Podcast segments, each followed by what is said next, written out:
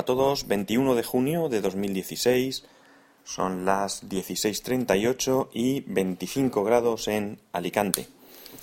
Grabo tarde y con poco tiempo, así que solamente voy a comentar las dos cositas que ayer os dejé en el aire, que son eh, cómo, cómo he migrado, por decirlo de alguna manera, de Overcast a Ucast. Es una tontería, pero por comentaros cómo lo he hecho. Y cómo gestiono ahora mi contenido multimedia. La manera que he pasado de Ucast a, de, perdón, de Overcast a Ucast eh, ha sido, para hacerlo de manera fácil, eh, me pega un atracón de escuchar todos los podcasts que tenía pendientes en Overcast. Bueno, desde Overcast se puede exportar el fichero OMLP, creo que, que es la extensión, y se puede enviar directamente a Ucast. Entonces, eso ya lo tenía hecho y a partir de ahí eh, he ido escuchando todos los capítulos que tenía en, Overcast y he dejado los que iba cargando en Ucast pendientes de escucha. De esa manera, la verdad es que no me quedaban muchos capítulos, he aprovechado un momento en el que, en el que me quedaba eh, ya poquito y así eh, no he tenido que ir viendo qué capítulos tenía pendientes en Overcast y pasar a Ucast. Es una manera muy simple y seguro que cualquiera de vosotros se le habría ocurrido. O se le ocurre o lo hace así, vamos, no tiene ningún misterio. Pero eh, bueno, quería comentároslo para que, para que lo supierais de qué manera pues yo lo había hecho. Eh, ahora mismo ya tengo Ucast, de hecho he borrado Overcast para no sentir tentación y que no me esté descargando contenido inútilmente.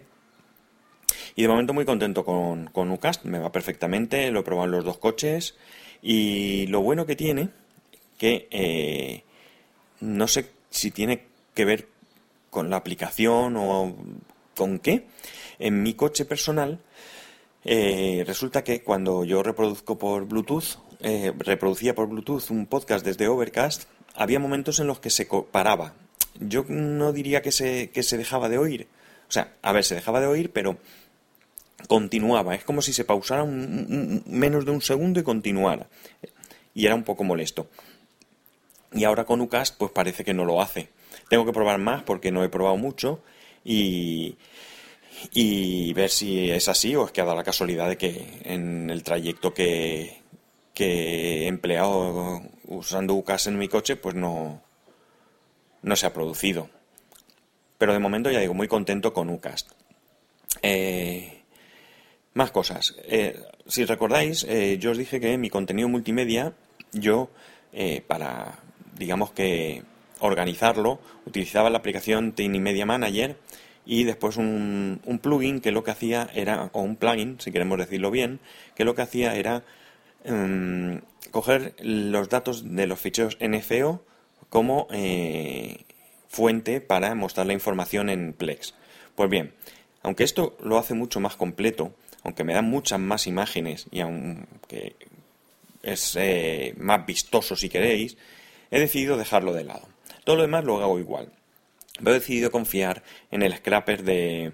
Eh, en uno de los scrappers que vienen en Plex. Creo que es de Movie... No me voy a acordar ahora.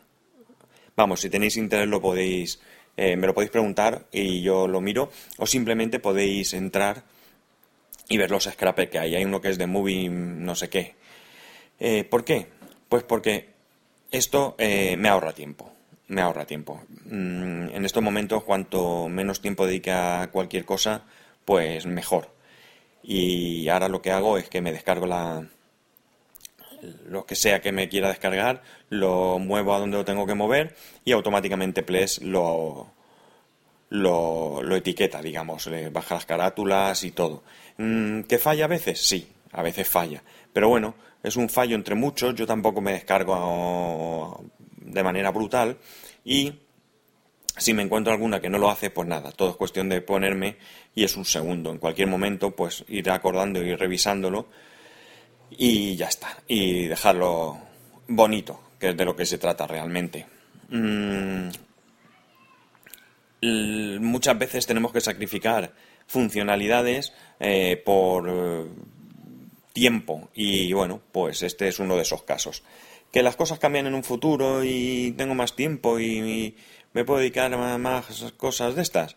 Pues probablemente me plantearé volver al, al sistema anterior, al Tiny Media Manager, que como digo estoy muy, muy satisfecho con su funcionamiento. Es un rollo porque es Java y no es precisamente rápido, pero bueno, la verdad es que lo que es en encontrar información va muy bien.